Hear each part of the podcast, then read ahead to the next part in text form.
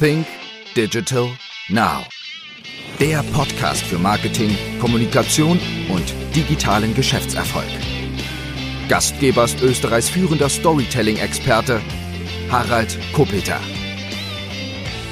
Hallo und herzlich willkommen zu einer weiteren Ausgabe von Think Digital Now. Mein heutiger Gast ist Christian Solmecke und für alle, die Christian Solmecke nicht kennen, darf ich ihn einmal näher vorstellen. Obwohl Christian Solmecke ist im Grunde genommen Deutschland bekanntester Rechtsanwalt, würde ich einmal sagen. Und ja, warum und wieso, das erkläre ich euch mal in einer kurzen Vorstellung. Christian Solmecke ist Rechtsanwalt, Autor und ja, YouTube-Star, denn er hat über 900.000 Abonnenten auf seinem YouTube-Kanal. Christian, absolvierte ein Jurastudium und auch ein Masterstudium im Bereich äh, IT-Recht. Äh, bis 2004 war er darüber hinaus auch noch Journalist und Radiomoderator beim WDR. Seit 2010 ist Christian Solmecke Partner der Kölner Kanzlei Wildebeuger Solmecke. Und dort vertritt er oder hat früher Mandanten vertreten im Bereich des äh, Medien- und IT-Rechts. Wie viel er jetzt noch Mandanten vertreten kann aufgrund seines knappen Zeitbudgets und weil er jetzt wahrscheinlich mehr am Unternehmen arbeitet als im Unternehmen, darüber werden wir auch noch sprechen. Christian betreibt seit 23. Juli 2010 einen YouTube-Kanal. Äh, dieser nennt sich Kanalkanzlei WPS und hat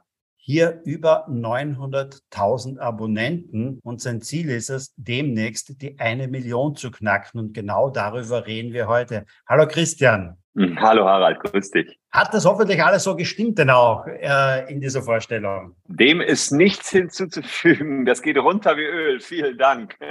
Christian, 900.000 Follower auf YouTube in einen Kanal, da geht es jetzt nicht wirklich um Spaß oder sonst etwas, sondern es geht um rechtliche Fragen. Wie macht man das eigentlich, ähm, dass man da hinkommt, über 900.000 Abonnenten zu haben, weil du bist im Grunde genommen, es ist, glaube ich, Europas größter Rechts- oder Jura-Kanal denn auch. Wie bist du da hingekommen? Du hast es richtig gesagt. Wir haben den Kanal jetzt seit elf Jahren und das erklärt schon einiges. Das heißt, man muss erstmal dranbleiben. Das ist sicherlich die größte Herausforderung. Ich habe auf meinem Weg zu den 900.000 Abonnenten viele Kolleginnen und Kollegen gesehen, die das auch versucht haben. Die haben ein Jahr, halbes Jahr YouTube gemacht, vielleicht ein Jahr YouTube gemacht, haben dann gesehen, ach, das schauen ja nur 100 Leute das Video, ich lasse es wieder. Und die Phase kenne ich natürlich auch. Das war die Anfangsphase, als ich nur 10 Zuschauer hatte. Und das ist natürlich brutal. Wenn du anfängst, erstmal ein Video zu machen, siehst 10, 20, 30 Zuschauer, aber da muss man durch. Und wenn man dran bleibt, dann kann man nachher auch Großes vollbringen. Und letztlich sind wir dran geblieben und haben auch die Taktzahl hochgehalten, denn aktuell haben wir ein YouTube-Video pro Tag, also 365 pro Jahr und haben am Tag 150.000 Zuschauer. Also die Abonnenten ist ja immer das eine. Das andere ist, wie viele Menschen schauen nicht. Und das sind eben 150.000 am Tag. Und wenn du erstmal dir so eine gewisse, ja, in Anführungsstrichen Fanbase aufgebaut hast, dann kommt auch immer mehr hinzu. Ähm, das heißt, wir hören auch auf die Fans, wir werten aus, was die dort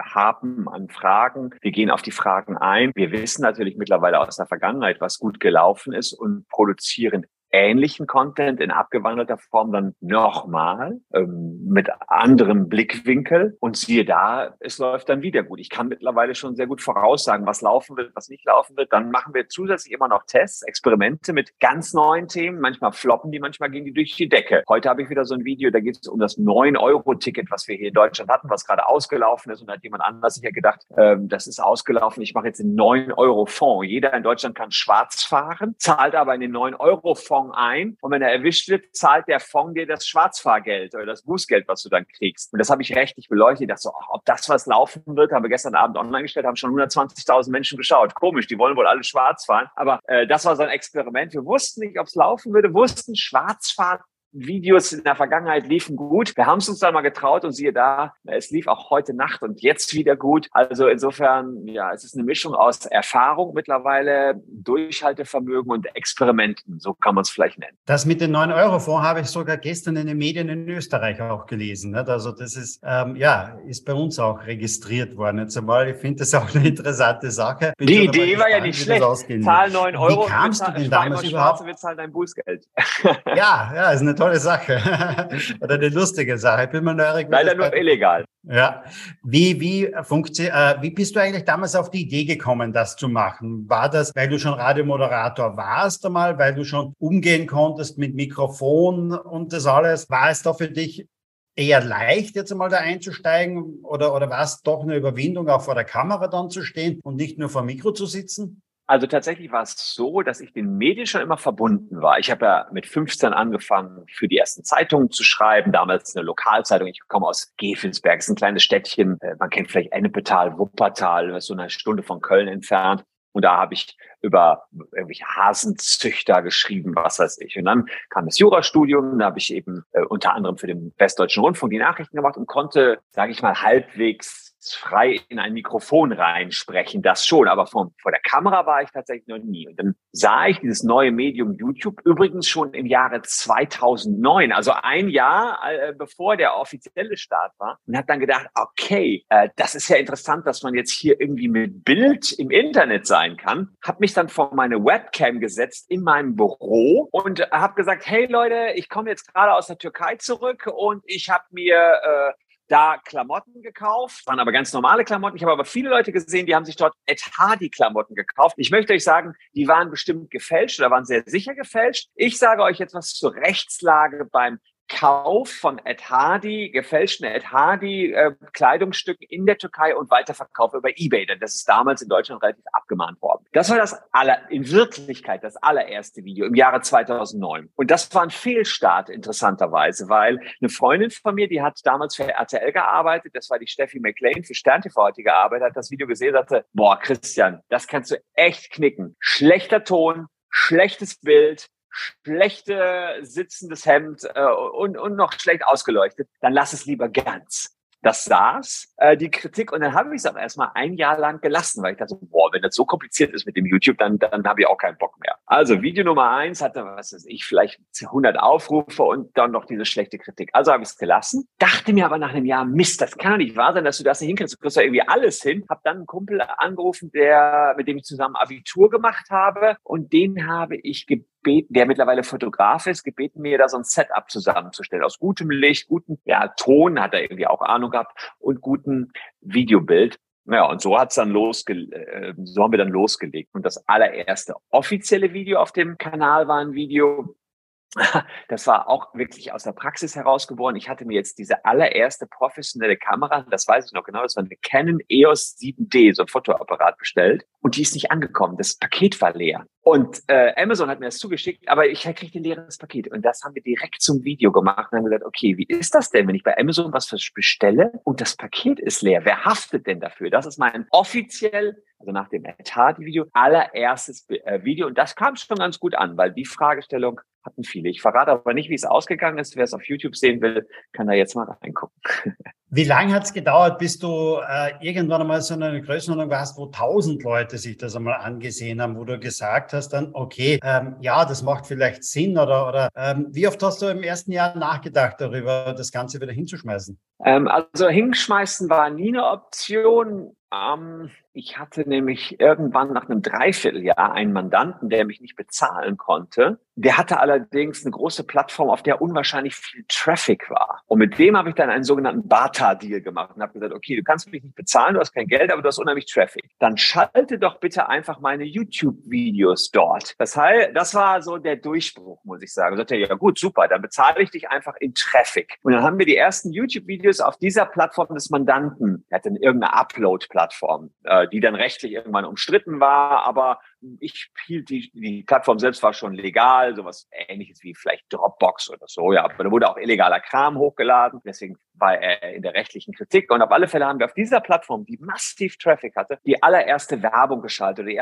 ersten Videos ausgespielt und die liefen dann Bombe. Und da hatten wir dann auch tatsächlich mal ein paar tausend Zuschauer sogar pro Video. Und das hat natürlich Bock gemacht, wenn du dann plötzlich eine Zuschauerschaft hast, macht's richtig Bock. Und ich muss sagen, auch heute doch freue ich mich, wenn jetzt wie gestern beispielsweise so ein Video über Nacht direkt über 100.000 Zuschauer hat und knappste da noch ein bisschen dran, wenn ein Video nur fünf, na, fünf haben wir nicht mehr, aber nur, nur vielleicht mal 20.000 Zuschauer hat oder, oder 30.000. Denkst du, das ist wieder schlecht gelaufen. Also immer noch ist man dran und guckt, irgendwie schon hat es die Menschen ergriffen, hat sie es begeistert oder ist es nur so ein Rohrkrepierer gewesen, wobei auch da muss man noch sagen, manche Videos sehen schlecht aus, nur 30.000 Zuschauer, haben wir uns aber hinten raus wahnsinnig viel Anwaltsgeschäft gebracht. Also dann sieht es nach vorne, würde man denken, ach guck mal, hat nicht performt. Nach hinten raus wieder sagen, ja, hat vielleicht nicht performt, aber hat uns echt viel Geschäft gebracht. Was haben eigentlich damals deine Partner gesagt? Weil ähm, der Kanal ist ja der Kanal der Kanzlei und nicht der Kanal von Christian Solmecke. Waren die gleich dafür oder haben die gesagt, na ja, wir als Anwälte, also wir machen doch sowas eigentlich nicht? Was haben deine Partner gesagt? Die sind dem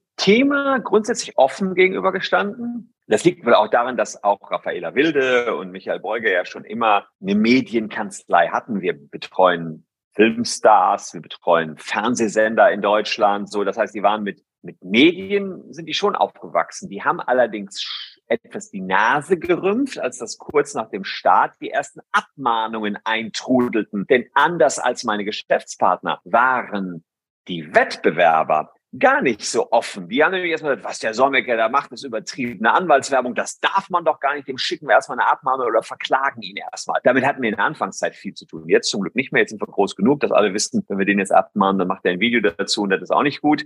Ähm, aber damals haben es wirklich Anwälte ja so darauf reagiert, dass sie gesagt haben, wie bitte, da ist jemand innovativ, den machen wir erstmal platt. Und das haben die wirklich versucht mit Abmahnen. Und meine Partner, ja, haben da kurz gezuckt, aber ich muss ihnen sagen, äh, dass, dass also ich muss ja wirklich äh, Lob zusprechen, dass sie so viel Coolness bewiesen haben, mich da weiter on air zu lassen. Mittlerweile sehen Sie natürlich, das ähm, war dann auch für uns hinten raus sehr erfolgreich. Also insofern, wir hatten ein bisschen ruckligen, ruckligen Start, aber Ende gut, alles gut. Aber das Ende ist ja noch nicht da, wie du richtig vor, am Anfang gesagt hast. Das Ende ist ja frühestens da, wenn wir eine Million erreicht haben. Da ist ja noch ein bisschen was drin, dauert noch ein Jahr.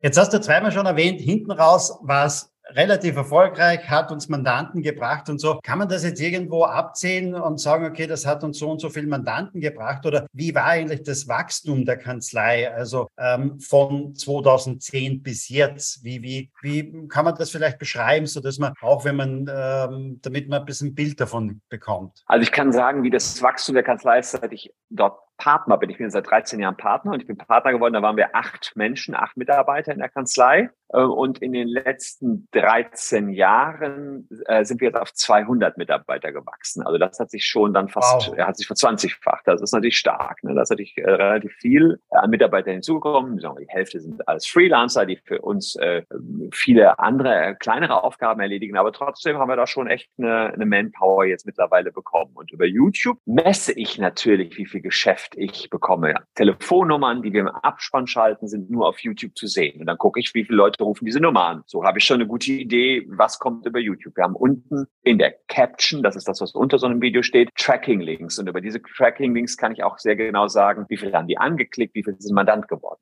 Und ich weiß zum Beispiel, dass ich alleine über YouTube mittlerweile über 20.000 Mandanten bekommen habe. Wir haben alleine jetzt in den letzten, im letzten Jahr 6000 Mandanten bekommen oder 7000 sind sogar am heutigen Tage schon, die uns beauftragt haben, Facebook zu verklagen, weil Facebook leider hat deren Daten abhanden kommen lassen, so jedenfalls unsere Sichtweise. Das sind dann Telefonnummern von denen im Internet und ähm, alleine diese 7000 Mandate kamen im letzten Jahr über YouTube. Denn wir haben nirgendwo anders Werbung dafür geschaltet, nur in YouTube-Videos die Werbung gemacht. Das heißt, es ist wirklich ein, wenn man so sagen will, ein Multimillion-Dollar-Geschäft geworden und eben nicht über irgendwelche Werbeeinnahmen, die uns YouTube zahlt. Die sind relativ irrelevant. Viel spannender ist das, was an Geschäft rübergekommen ist und das messen wir sehr, sehr genau über Tracking-Links und Telefonnummern, die nur YouTube zuzuordnen sind. Ist es so, dass jetzt Mandanten, also vorwiegend Privatpersonen zu euch kommen oder ist es auch so, dass immer mehr und mehr Firmen zu euch kommen und äh, dass ihr auch diese vertretet? Wie muss ich mir das vorstellen? Das kann man sich exakt im Umsatz halbe halbe vorstellen. Die Hälfte unseres Umsatzes ist Massengeschäft. Das sind Privatpersonen, die meistens das gleiche Problem haben. Ähm, da haben wir mehrere Kernbereiche. Das eine waren Eltern von Kindern, die Tauschbörsen genutzt haben. Die sind abgemahnt worden. Die El das war früher war das Napster, heute ist BitTorrent. Ähm, dann helfen wir denen gegen die Musik- und Filmindustrie sich zu verteidigen. Wir haben Tausende vertreten im Dieselskandal in Deutschland. Wir haben Tausende jetzt gerade gegen Facebook. Das ist die eine Hälfte. Oh, sehr lukrativ muss man sagen, weil natürlich es als Anwalt viel Aufwand bedeutet, einen Schriftsatz einmalig anzufertigen. Wenn ich den aber tausendfach verkaufen kann, dann kann ich sehr viel Energie in diesen einen setzen, aber kann hinten raus skalieren. Und die andere Hälfte unseres Geschäfts ist ganz feines Mediengeschäft. Da haben wir Musik Bands, Rockbands, die wir betreuen, berühmte Schauspieler. Wir haben, das ist auch öffentlich, wir betreuen zum Beispiel Rezo hier, also YouTuber, äh, fast alle großen YouTube-Stars. Naja, klar, und wie sind diese YouTube-Stars auf uns aufmerksam geworden? Die sehen, wer ist der Anwalt auf YouTube? Ne, das liegt also nahe. Und die Medienindustrie in Deutschland, die will auch große YouTube-Kanäle haben. Also auch die ist darauf aufmerksam geworden, wer macht denn eigentlich YouTube? Also auch da haben wir, was die Agenturen und Medien betrifft, sehr viel Geschäft hinzubekommen über YouTube. Also das auch die anderen 50 Prozent. Beides finde ich gut. Das Massengeschäft finde ich gut, aber auch das feine, ja, sage ich mal,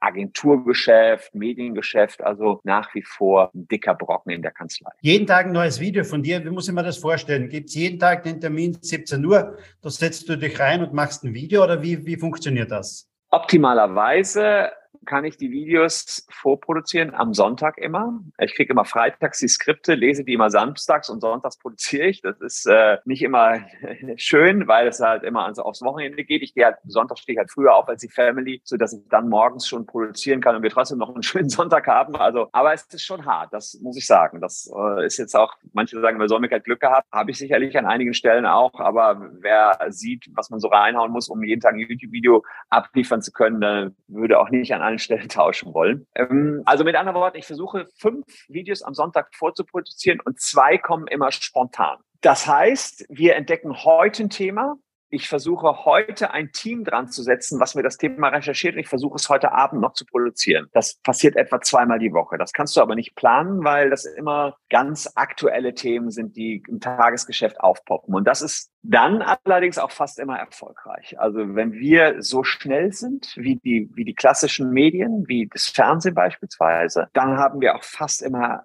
Erfolg mit den Videos. Wir waren sehr schnell mit den ganzen Corona-Beschlüssen der Bundesregierungen unterwegs. Wenn um 21 Uhr die neuen Beschlüsse draußen waren, haben wir die um 22 Uhr auf YouTube schon kommentiert gehabt. Da waren wir auch schneller als die Massenmedien. Und das war, hat uns auch ein wahnsinniges Wachstum beschert. Also diese Geschwindigkeit hat uns Wachstum beschwert, aber das ist nochmal härter. Wenn du zweimal in der Woche deinen Alltag unterbrechen musst, um YouTube zu produzieren, das ist wirklich äh, sehr, sehr kompliziert, weil das haut dir immer in den Konto rein. Das hat was mit Terminen, die man eventuell umlegen, verschieben muss, zu tun. Das da, da, da hätte ich gerne, dass das alles nicht so sehr an meiner Person hängen würde. Dann bräuchte man irgendeinen, der man da hinsitzt, der die ganze Woche darauf wartet, dass was kommt und ansonsten auch YouTube produziert. Also da wird es dann schwierig für, für einen Geschäftsführer, wie ich das bin, oder einen Partner einer Kanzlei, das noch so in den Alltag immer einzubauen. Das ist nicht, nicht immer easy. Wie groß ist das Redaktionsteam mittlerweile, das die Sachen für dich recherchiert, vorbereitet, wie du sagst, du bekommst Freitag das, die Skripte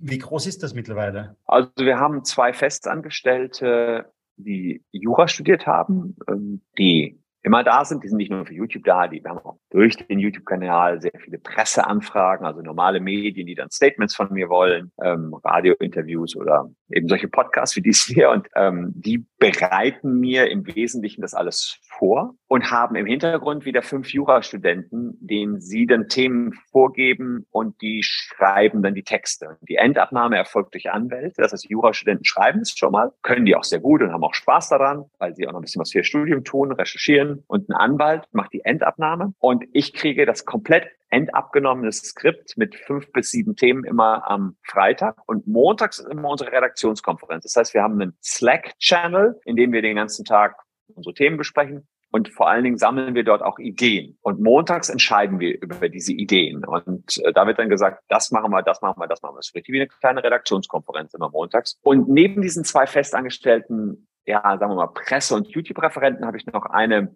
ähm, hauptamtliche Social Media Chefin. Die betreut vor allen Dingen die Communities, weil natürlich unwahrscheinlich viele Fragen gestellt werden. Die betreut aber auch Facebook, TikTok und Instagram, denn das ist auch klar. Hast du einmal eine Plattform wie YouTube, kannst du das ausbauen und auch die anderen Plattformen mit bespielen. Und aktuell bin ich dran, das von mir unabhängiger zu machen. Ich habe noch einen Geschäftspartner, den Jeremy, der auch Bock hat, sowas zu machen. Der hat jetzt, der betreibt jetzt unseren Kanal WBS YouTube Shorts. Das sind nur 60 Sekunden Jura jeden Tag. Und den macht er mit Jurastudenten zusammen. Also das läuft auch langsam an, ist noch ganz klein, noch in Kinderschuhen, aber dadurch macht man es ein bisschen von meiner Person unabhängiger. Das muss langfristig das Ziel sein, weil man kann jetzt nicht als, ich werde nächstes Jahr, Ende nächsten Jahres werde ich 50, du kannst nicht als 50-jähriger Sack da noch rumspielen, da musst du jetzt die Jüngeren ranlassen. Aber es ist nicht so einfach, äh, denn tatsächlich haben wir schon mal eine Urlaubsvertretung für mich gemacht und dann sieht man sofort gehen die Quoten runter. Die Menschen wollen dann immer nur diesen einen Host sehen. Mal gucken, wie lange ich das noch machen kann und will. Verstehe, verstehe. Wie hat sich denn in deiner Wahrnehmung YouTube verändert? Jetzt bist du über mehr als ein Jahrzehnt sehr erfolgreich auf YouTube unterwegs. Wie hat sich YouTube in deiner Wahrnehmung verändert? Ist es eine Plattform, wo du sagst, okay, das wird noch die nächsten Jahre sehr, sehr gut funktionieren oder siehst du da irgendwelche Veränderungen? Ich glaube schon, dass das noch lange funktionieren wird, weil es fast eine Monopolstellung gibt. Ich wüsste nicht ganz genau, was an YouTube aktuell ranreicht. Es irgendwie Daily Motion. Es gibt noch, also mir fallen aktuell quasi ad hoc keine anderen Videoplattformen ein, außer YouTube. Das ist natürlich toll, dass Google da auch wieder so ein Monopol drauf hat, weil man sagen, wer Videocontent konsumieren will im Web, der nutzt YouTube. Aber wenn du mich auf die Änderung ansprichst, dann gab es, ich weiß nicht, vielleicht vor vier, fünf Jahren irgendeine Riesenveränderung. Denn damals war es so, wir konnten eigentlich hochspielen, egal welches Video wir hatten und wir hatten immer 30.000 Zuschauer. Das war egal. Du hattest, du hattest so dein Level erreicht. Wenn du kontinuierlich dran bliebst, hast du immer mal wieder ein paar Zuschauer dazu gewonnen und du bist gewachsen, wachsen, wachsen. Das gibt's heute nicht mehr. Heute kann es sein, dass ein Video von dir nur, sagen wir mal, 10, 15.000 Zuschauer oder eine Million Zuschauer. Die Range ist viel größer. Die müssen, den, die müssen irgendwie den Algorithmus krass verändert haben. Das hat, bietet aber extremst gute Möglichkeiten für Neueinsteiger, weil vor fünf, sechs Jahren ein Neueinstieg war super heavy, weil du hattest halt immer nur deine 100, 200 Zuschauer und wurdest gar nicht häufiger ausgespielt. Heute machen die ganz andere Tests, lassen dich auch mal, wenn Video, oder haben, glaube ich, bessere Frühindikatoren. Wenn Video in den ersten zehn Minuten gut läuft, wissen sie, oh, das scheint voll cooler Content zu sein, dann spielen, auch wenn du No-Name bist, das waren alle aus. Und plötzlich kannst du auch als No-Name mal 100, 200.000 Zuschauer erzielen. Das hat sich echt krass verändert. Und seitdem arbeiten wir auch härter an den Themen. Früher war das egal. Du konntest Thema machen, hatte immer 30.000 Zuschauer, mal mehr, ein bisschen weniger. Das hat sich ganz, ganz geändert. Aber es ist, glaube ich, äh, zum Wohle aller. Also ganz bestimmt. Jetzt hat aber YouTube ja auch begonnen, nicht also kürzere Videos zu machen. Du hast auch gesagt, also dein, dein Partner macht äh, 60 Sekunden Shorts und so. Ist das auch vielleicht schon so ein bisschen auf Vorbereitung dahingehend, dass ihr sagt, ihr wollt vielleicht auf TikTok aktiver noch werden und, und, und ähm, mal schauen, äh, einfach vorbereitet zu sein, wenn diese Plattform noch attraktiver wird? Klar, machen wir auch. Wir machen auch TikTok, jetzt auch als Kanzlei. Da gibt es ja einen Mega-Anwalt, Herr Anwalt, den Tim, den kenne ich auch ganz gut, der hat ja fünf Millionen Follower auf TikTok, also ganz, ganz gigantisch. Ähm, aber mit ihm habe ich mich letztens unterhalten, er sagte, nee, ich will daraus gar kein Anwaltsgeschäft generieren. Das macht mir einfach nur Spaß, ja. Er macht sicherlich, äh, er macht ganz gute Werbeeinnahmen, kann ich mir vorstellen. Ähm, aber er macht gar kein Anwaltsgeschäft daraus. Also ganz anderer Ansatz, muss man sagen steht er auch offen zu, sagte, ich bin Notar und Anwalt, aber ich mache Familienrecht und über TikTok habe ich keinen einzigen Scheidungsfall. Das sind Kinder, die, die das gucken, ja. Finde ich aber auch trotzdem sau cool, was er da macht. Habe da auch höchsten Respekt vor. Wir sind da auch unterwegs.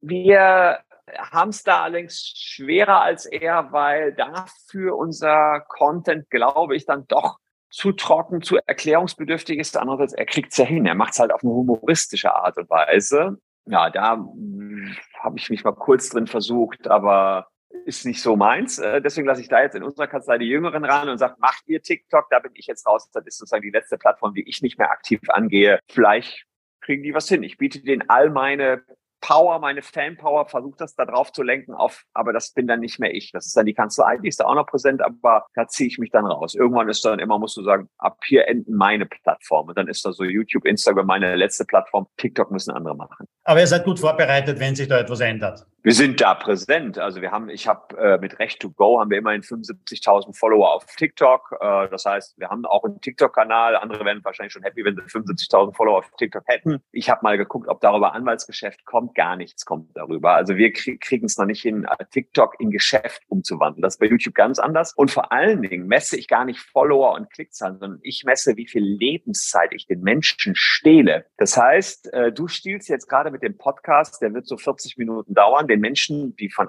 von vorne bis hinten dran bleiben, 40 Minuten ihrer Lebenszeit. Wie genial ist das? Das schaffe ich nicht mit YouTube. Mit YouTube kann ich dir sagen, stehle ich jedem Einzelnen pro Tag sieben Minuten. Aber das dafür 150.000 Mal. Und das ist mein Ziel. Alle buhlen um Lebenszeit. Das Wichtigste, was wir haben, unsere Lebenszeit. Alle buhlen darum. Netflix buhlt darum, äh, die ARD, ZDF, äh, ÖRF, keine Ahnung. Alle buhlen um diese Lebenszeit.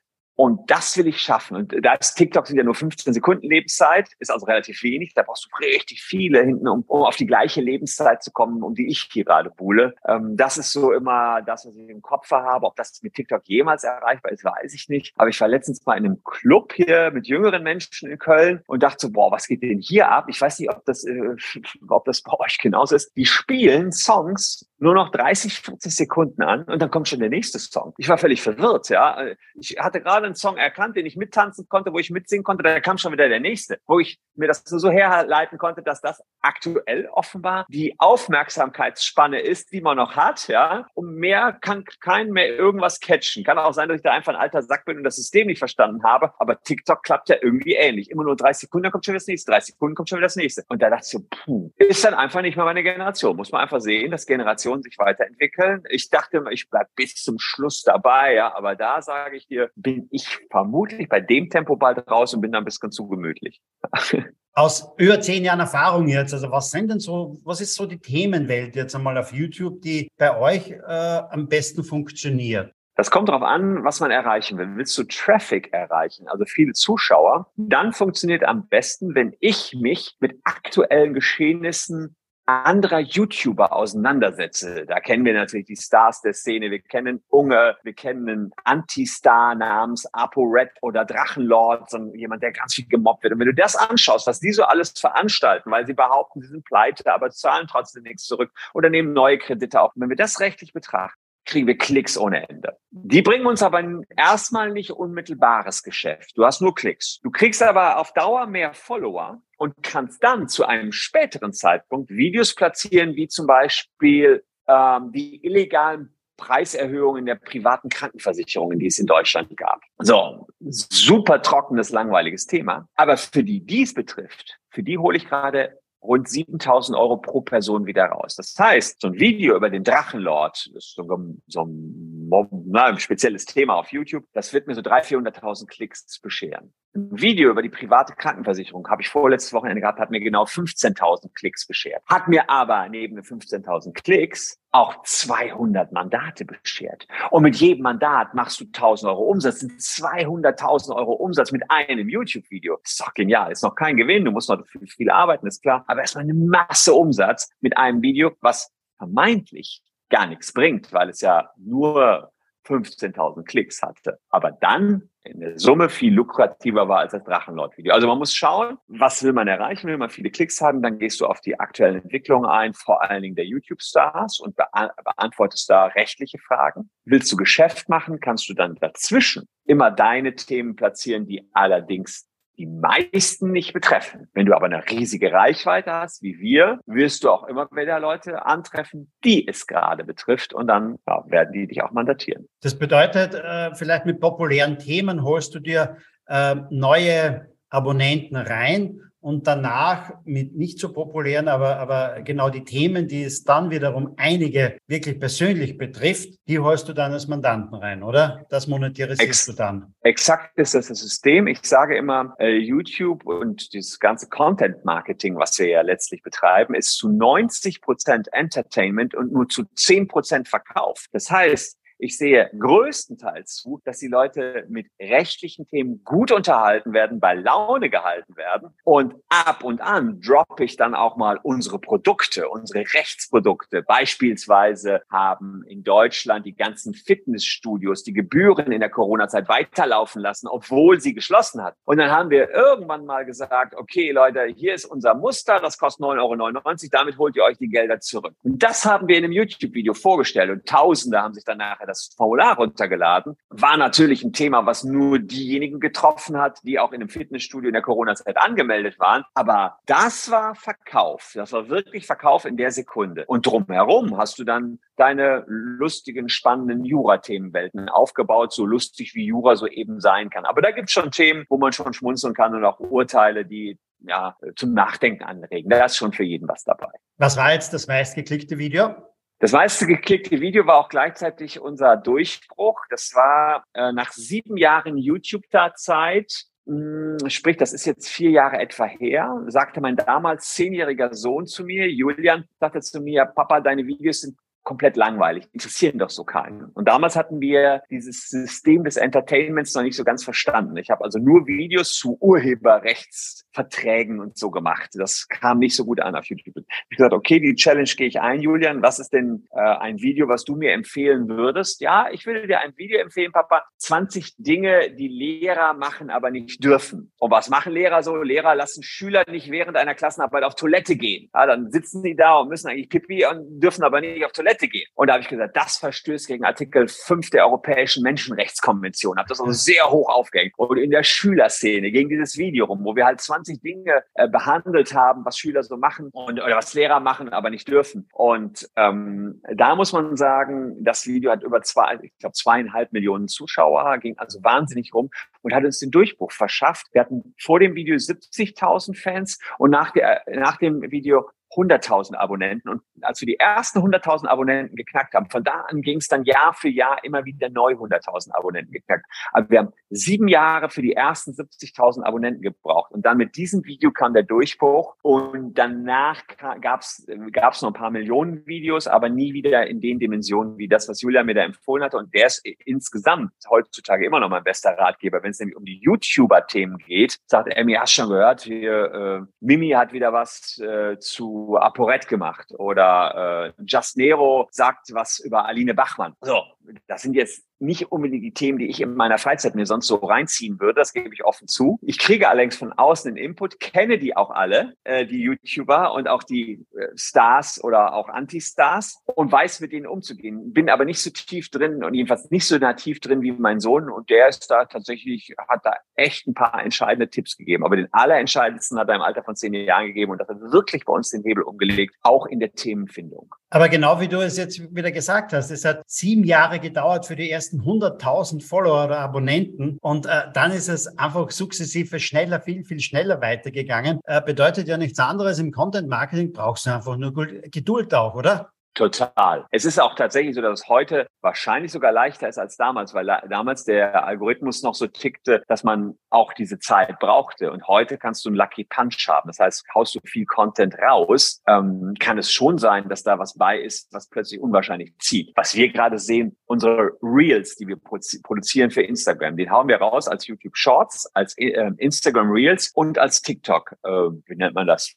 Reels TikTok-Filmchen. Keine Ahnung, siehst du mal. TikTok ist nicht mein Plattform. Aber wir hauen den gleichen Content auf drei Plattformen raus und noch bei Facebook. Und der performt komplett unterschiedlich. Ein, ein Reel, was wir jetzt äh, letzte Woche, da ging es darum, darf ich eine Autoscheibe einschlagen, wenn es heiß draußen ist, um einen Hund zu retten, der da jammernd im Auto sitzt, weil jemand gerade einkaufen gegangen ist. Hund jammert. Das ging auf Instagram wie Hulle, hat auf TikTok überhaupt keinen interessiert und auf Facebook lief so lala. Das gibt's doch überhaupt nicht, ja. Das gibt's doch überhaupt nicht, obwohl wir auf allen Plattformen ungefähr gleiche Followerzahlen hatten. Das weißt du manchmal gar nicht, was wie wo funktioniert. Also sehr viel Trial and Error, aber das war wieder das beste Beispiel. Wir hauen ja überall das Gleiche raus. Bei manchen zieht's und bei manchen nicht. Und manchmal hast du da wieder Themen, die laufen über alle Plattformen gleich gut. Also so richtig verstanden haben wir es nicht. Wir wissen grob, was laufen wird, aber und wir wissen auch grob, wie wir es zu produzieren haben. Aber ob was ein Hit wird oder nicht, kannst du nur sehr schwer vorhersagen. Wenn man den Erfolg anschaut, ihr habt, wart eine Rechtsanwaltskanzlei mit acht Mitarbeitern, jetzt habt ihr über 200, dann müsste ja eigentlich jeder Rechtsanwalt oder jede Kanzlei hergehen und genau diesen Weg den auch gehen. Wieso machen die das nicht? Es Arbeit, aber äh, also am Anfang musst du halt alles selber machen. Es ist ja jetzt nicht so, dass ich da acht Mitarbeiter hatte, schon angestellt hatte, die YouTube machen. Ich habe ja jahrelang alle Skripte selber geschrieben, alles Videos geschnitten, das selber hochgeladen, mir selber angelesen. Theoretisch bräuchtest du einen Investor, der sagt, liebe kan äh, hier will eine Kanzlei groß werden, der gibst du eine Million Euro und dann ähm, hast du die Teams und kannst das machen. Das würde schon funktionieren. Oder du sagst, bei all der Arbeit, die ich habe, opfer ich meine Nachtstunden und meine Wochenende, um das durchzuziehen. Und wenn man sich jetzt so betrachtet, letztlich sind es immer noch meine Nachtstunden und meine Wochenenden, die dafür irgendwie draufgehen. Und der Rest ist eben normal Kanzleiverwaltung, Mandatsgeschäft, Mandatsbetreuung, was auch noch nicht mehr so viel wie früher, um da eine Frage vom Anfang ein bisschen mit aufgreifen zu können, äh, beantwortet. Aber immer noch natürlich Kern meiner Tätigkeit ist, dass ich auch noch richtig mit richtig mit richtigen Mandanten zu tun habe und bei richtig kniffligen Fällen auch noch juristisch dazu geschaltet werde. Ja, und da glaube ich, sagen viele, das reicht mir schon. Ich will daneben nicht noch ja, auf YouTube rumhampeln. Es gibt allerdings einige, und die es versuchen, ist auch, auch cool. Und Herr Anwalt hat es ja gezeigt, dass wenn man eine neue Plattform sich schnappt, wie TikTok, und es anders macht, man da auch richtig Erfolg haben kann. Aber ich gebe dir vollkommen recht. Das sind wenige. Ich kenne die alle. Das sind, äh, auf YouTube gibt es, glaube ich, nennenswert zehn andere Anwälte noch. Also alle anderen sind, es wird noch mehr Anwälte geben, aber die haben dann vielleicht 500, 300 Follower. Nicht, vielleicht ein bisschen despektierlich würde ich sagen, nicht, nicht großartig erwähnenswert. Die haben es dann versucht und auch wieder sein gelassen. So, jetzt sind wir 40 Minuten im Talk und ähm, es gäbe noch so Menge Themen auch, die ich dich noch gerne fragen würde, äh, weil es wirklich sehr, sehr interessant ist, aber du musst dich auch wieder um deine Mandanten kümmern. Aber ich habe eine gute Nachricht für alle Hörer da draußen. Ihr könnt nämlich Christian Solmecke auch eine Stunde wirklich live erleben, nämlich am 6. Oktober in Graz bei Think Digital Now beim Kongress nämlich. Da wird er auf der Bühne sein und da wird er genau diese Story mitunter auch erzählen. Seinen Weg zu einer Million Abonnenten. Mal schauen, bis zum 6. Oktober wird das vielleicht noch nicht haben, aber mit Sicherheit demnächst. Und ich bin immer schon sehr, sehr gespannt, denn Christian Solmecke war 2018 schon einmal auf einer meiner Kongresse zu Gast. Und damals waren es, glaube ich, knapp knapp 240.000 oder so Abonnenten. Wahnsinn, was sich in fünf Jahren einfach nur getan hat. Lieber Christian, herzlichen Dank für deine Zeit jetzt an meinem Podcast. Wir sehen uns ja am 6. Oktober. Ich freue mich riesig schon darauf. Ich habe auch voll Bock drauf, Harald. Wir sehen uns. Bis dann. Danke für die Einladung in den Podcast und natürlich auch die Einladung nach Graz. Bis dann. Ciao. Bis dann. Das, liebe Hörer, war eine weitere Ausgabe von Sync Digital Now. Wir hören uns demnächst wieder. Sicherlich wieder mit einem weiteren sehr, sehr spannenden Interviewgast. Bis dann.